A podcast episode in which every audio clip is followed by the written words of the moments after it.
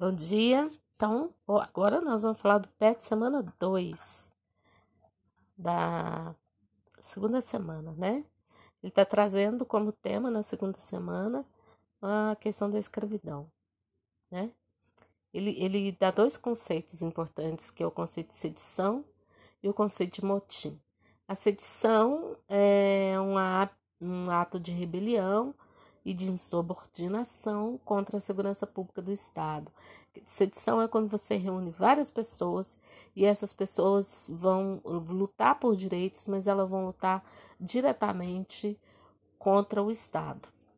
E o motim já é uma um, um, grupo de pessoas que vão é, se amotinar, se reunir para lutar contra qualquer autoridade civil, militar ou, ou contra o Estado.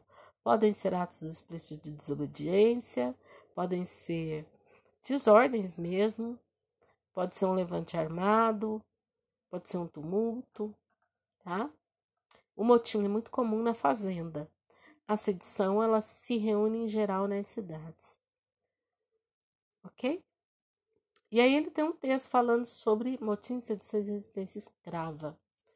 Ele diz que as revoltas eclodiram na América Portuguesa e que algumas delas estão ligadas às políticas metropolitanas adotadas pela coroa. Isso quer dizer que muitas revoltas foram organizadas é, para lutar contra a escravidão, contra a cobrança de impostos, contra os maus tratos, é, contra uma série de arbitrariedades é, impostas pelo Estado. Eu vou ler esse texto porque eu acho que é importante. Motim, sedições e resistência escrava. As revoltas que eclodiram na América Portuguesa estão algumas delas intimamente ligadas a políticas metropolitanas adotadas para a colônia. Outras derivaram de interesses específicos dos vassalos de Portugal como disputa por terras, por territórios de mando, enfrentamento de grandes potentados, reações às políticas das câmaras, entre outros motivos. Para se entender as revoltas, é preciso primeiro entender as relações que se estabeleceram entre metrópole e colônia. Isso não é muito fácil, porque há inúmeras interpretações historiográficas acerca de como essas relações foram configuradas e cada uma dessas versões explica a eclosão das revoltas de forma diferenciada. Até algum tempo atrás, acreditava-se que a colônia estava totalmente submetida à metrópole e não possuía uma vida própria. Essa interpretação defendia a ideia de que as colônias, em geral, eram satélites das potências europeias e só faziam responder os interesses econômicos metropolitanos. Nessa perspectiva, ficava difícil explicar como e por que as revoltas ocorriam, já que os colonos não possuíam interesses próprios. As críticas a essa visão reducionista mostraram que havia que se havia interesses metropolitanos em jogo, os vassalos de Portugal ou de qualquer outra metrópole também acabavam desenvolvendo interesses próprios, conferindo à colônia uma dinâmica interna fundada nas relações de poder, de trabalho e na sociabilidade entre as populações coloniais. Essa perspectiva torna bem mais fácil explicar a eclosão das revoltas, tanto aquelas contrárias a determinadas medidas tomadas pela metrópole em relação às suas colônias, quanto as que surgiam fruto dos conflitos entre os próprios atores coloniais. De acordo com essa versão historiográfica, as autoridades metropolitanas procuravam respeitar os costumes as tradições e os interesses dos colonos, uma vez que desrespeitados, desrespeitados eram motivo suficiente para iniciar uma revolta. Havia convenções estabelecidas entre o rei e seus vassalos, que deviam ser observadas para manter a paz na colônia. Entretanto, muitas vezes as convenções foram desrespeitadas. Recentemente, uma nova interpretação da administração portuguesa em relação às colônias voltou a tornar difícil entender os conflitos de toda ordem que eclodiam na América Portuguesa. Segundo essa nova interpretação, havia uma interação de interesses entre o soberano português e seus vassalos. Interação essa baseada no que é chamado de economia do dom. A economia do Dom fundava-se na troca de favores entre o soberano e os colonos. O rei concedia mercês a favores e favores aos seus vassalos e, em troca, recebia deles fidelidade incondicional. Como você pode perceber, se havia fidelidade incondicional dos vassalos, dificilmente haveria conflitos contra as determinações metropolitanas. E não foi isso que aconteceu. Muitas vezes, o desrespeito das autoridades metropolitanas aos direitos dos vassalos era motivo da eclosão imediata das revoltas. Outra questão teórico-conceitual importante é a divisão das revoltas ocorridas na América Portuguesa em movimentos de contestação e movimentos de oposição. Nessa perspectiva, movimentos de contestação são aqueles também chamados nativistas, que não colocavam em pauta a separação da colônia de sua metrópole. Esses movimentos seriam característicos da primeira metade do século XVIII ou anteriores a essa data.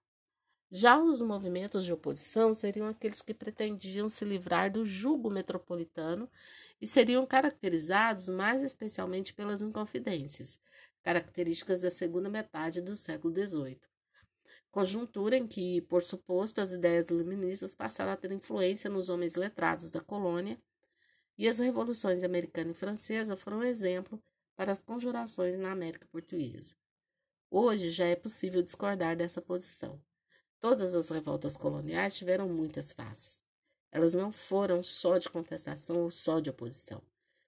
Há movimentos de oposição nas primeiras décadas do século XVIII assim como aulas de contestação no final dos 700, de acordo com o arsenal conceitual adotado por essa postura historiográfica. Por isso, é importante estudar os movimentos nas suas especificidades, sem construir tipologias que ingessem a análise de cada um deles. No que se refere à resistência escrava, a análise é bem diferente. Não havia convenções entre os soberanos e os cativos que, embora tivessem direitos, muitas vezes eram vítimas de extrema violência de seus senhores. Não obstante, seja preciso relativizar a posição de vítima que a historiografia marxista conferiu ao escravo e relevar as negociações e as acomodações entre os cativos e seus senhores. Muitos escravos negaram o sistema escravista e procuraram formas para escapar da escravidão ou enfrentá-lo de forma violenta. Na América Portuguesa foram inúmeras as revoltas, especialmente nas regiões mineradoras. Infelizmente, não se pode, em um livro didático, aportar todas elas, contudo, é preciso conhecer pelo menos as mais importantes. Eu gostaria de fazer um comentário a respeito desse texto, que é o seguinte: o historiador ele pega um aspecto, um aspecto é, de qualquer tema, ele pega um único aspecto e vai trabalhar aquele aspecto. Então, por exemplo, a pessoa que vai trabalhar, vamos, vamos colocar aí, por exemplo, a revolta de Beckman, que é uma revolta que ocorreu no Pernambuco e que levava em consideração a produção comercial da, daquela região. Veja bem, quando a gente fala muito que a colônia era monocultora, escravista, eu já disse que a gente não deve levar em consideração só é, o termo monocultor como geral, porque tem que, que haver sustentabilidade na colônia. Né? Então, o colono ele precisava produzir coisas para ele comer no dia a dia. Ele precisava produzir tecido para ele vestir no dia a dia. Esses, esses aspectos da economia colonial, a, a coroa não necessariamente tomava conta deles. Então, você tinha homens muito ricos que fizeram a sua riqueza vendendo produtos, vendendo vinho, vendendo tecido, vendendo chapéu, vendendo perfume, enfim, coisas que ou eles produziam ou que eles traziam da Europa. De qualquer forma, esse comércio ele não era o tempo todo fiscalizado pela, pela coroa. O que, que era fiscalizado pela coroa? A produção de açúcar. Então, aquilo era o que é, oficialmente a coroa tinha que fiscalizar. Outro dado importante é sobre as relações. A partir do momento que eu saí de Portugal e estou aqui, e talvez eu esteja já na minha segunda ou terceira geração, que é o caso, por exemplo, dos colonos do século XVIII, dos vassalos, do que ele chama de vassalos de Portugal do século XVIII. a pessoa já nasceu aqui e a pessoa tem interesse aqui, até porque aqui a relação dela é dentro da sociedade é diferente de quando ela vai para a Europa, sabe? Ela aqui ela é um, um, uma figura pública respeitada. É o caso, por exemplo, de donos de engenho que muitas vezes são tacanhos, têm dificuldade com a leitura. É, só no, no, no final do século XVII é que os donos de engenho vão mandar seus filhos para a Europa para estudar. E, e ainda que eles tivessem uma educação em casa, que eles tivessem um letramento em casa, não eram todos os donos de engenho que eram homens letrados, né? É preciso pensar que esse era um homem judiado pela, pela própria vida na colônia. Ter que erguer uma casa, ter que é, comandar 100 mil, 2 mil escravos. E, e claro que eu não estou dizendo que esse homem era bonitinho, era forte, corajoso. Ainda que ele fosse forte, corajoso, ele era um escravista, né? E as relações dele com a a, a coroa portuguesa levava em consideração os interesses dele mesmo. Da mesma forma, é possível você pensar num grupo grande de escravos que tinha medo sim de sair da fazenda porque não sabia onde, onde estava, para onde ir, e grupos de escravos que fugiam a todo momento e que criavam motins a todo momento. Nada no que diz respeito ao ser humano pode ser considerado sem conflito tá? Outra coisa que eu não gosto, por exemplo, é da questão da vitimização. É claro que escravo tem que negociar. É claro que escravo, escravizado, ele precisa se acomodar é, entre um motim e outro, ou ele precisa se acomodar de alguma forma na sua condição de escravo. Até porque existe o processo da criação da consciência escrava, de como você faz com que as pessoas acreditem que o lugar delas na sociedade é aquele. Isso não é vitimização, porque a pessoa está entendendo que o lugar dela é aquele mesmo, que ela tem que fazer aquilo mesmo. Não é uma questão de vitimização. É uma questão de você avaliar o tratamento dado a um e a outro. É, é, e isso a gente fala do, da mesma forma quando a gente vai falar de machismo e de feminino, de, fe, de feminismo. Não são todas as mulheres que são feministas. Muito pelo contrário, algumas mulheres admitem que o papel da mulher é aquele mesmo. E elas vão fazer aquilo sem, inclusive, pensar é, que podem estar sendo manipuladas, violentadas no seu direito. Compreende? Essas relações, elas são bem claras na colônia, tá? Porque são relações de conflito, mas também são relações de negociação. E nós estamos falando de uma grande colônia, né? Nós não estamos falando de, de uma pequena colônia, nós estamos falando de uma grande colônia com muitos vassalos portugueses e muitos escravos indígenas e africanos. Quer dizer, a gente está falando de gente e de gente de vários lugares do mundo com várias concepções de vida diferentes, ok? Então vamos lá. Primeira questão é: quais as motivações das revoltas que eclodiram na América Portuguesa? Foram várias, né? É, tem os interesses específicos das pessoas, dos vassalos de Portugal, né? Que são as disputas por terra, por território de, de mando as políticas das câmaras municipais, que entram em conflito com os grandes proprietários de terra. É...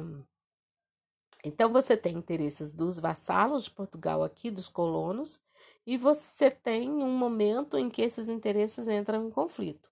Você tem momentos em que o interesse é em que a coroa Portugal e os colonos né, fazem pactos, mas você tem um momento em que esses colonos vão exigir mais as suas coroas. Tá? Tem a questão do respeito às tradições, aos costumes, aos interesses desses costumes dos colonos, né? Tem, enfim, tem várias coisas em jogo. Tem o, o, o próprio a, as altas cobranças de impostos da colônia. Tudo isso são motivações para essas revoltas, né? A, a segunda questão diz respeito às interpretações da historiografia sobre isso. Né? Então, você tem como interpretação da, da, da historiografia, você tem uma versão historiográfica uh, que fala nas convenções estabelecidas entre o rei e seus vassalos. Essa é uma versão, a de que as autoridades da metrópole, da coroa, ligadas à coroa, procuravam respeitar os costumes e as tradições, e na verdade são as convenções que ele estabelece. Quando as convenções são desrespeitadas, você tem aí um enfrentamento. E você tem a, a questão de dividir as revoltas em revoltas nativistas e revoltas é, que rompem, né, oposicionistas que rompem com a metrópole. Essa é uma versão muito comum que aparece nos livros didáticos, porque as revoltas nativistas elas ainda não amadureceram a ideia de rompimento da, com a colônia para a criação de, um, de uma nova nação, de um novo Estado. Então, elas estão brigando com a colônia pelo desrespeito, em função do desrespeito aos costumes, a, aquilo que foi pactuado com a coroa. E você tem aí os movimentos de oposição que vão começar logo na, é, no final do século XVIII, com a efervescência aí da independência dos Estados Unidos e da Revolução Francesa as ideias luministas vão correr mundo nessa época, né? E aí eles vão começar a pensar na criação do Estado-nação. Ainda assim, pensar na criação do Estado-nação é importante, mas ela não, ela não dá consistência a essas revoltas que ele chamou aí de inconfidências, né? Que é o caso da Inconfidência Mineira, é o caso da Inconfidência Baiana, ou Conjuração Mineira e Conjuração Baiana, enfim, vice-versa também é válido. Essas duas revoltas claramente estão pedindo a separação da colônia, elas têm esse movimento de luta de independência, mas elas também não estão, não têm uma consistência, uma densidade para a manutenção de um Estado-nação. Ok? E há a questão da economia do dom, né? Que é uma economia que, fa que é uma, uma versão historiográfica que fala que a, a, a, é, é necessário relativiz, relativizar todos os motivos das revoltas coloniais, que nem sempre tudo é como parece ser. Na verdade, aí ele pergunta, na sua opinião, qual dessas interpretações historiográficas explica melhor a eclosão das revoltas? Eu, eu, eu acredito muito que as interpretações historiográficas elas estão muito voltadas para os momentos, né? Os momentos que você tem de avaliar, por exemplo, as relações de trabalho, que são as interpretações marxistas, né? E você tem aí a nova história cultural que pega, por exemplo, ah, os, os, sentimentos, né, as relações entre as pessoas. É, na minha opinião, né, já que ele pede na sua opinião, na minha opinião, não tem uma outra que explica melhor. Cada uma explica bem conforme o aprofundamento das suas pesquisas historiográficas. Ok?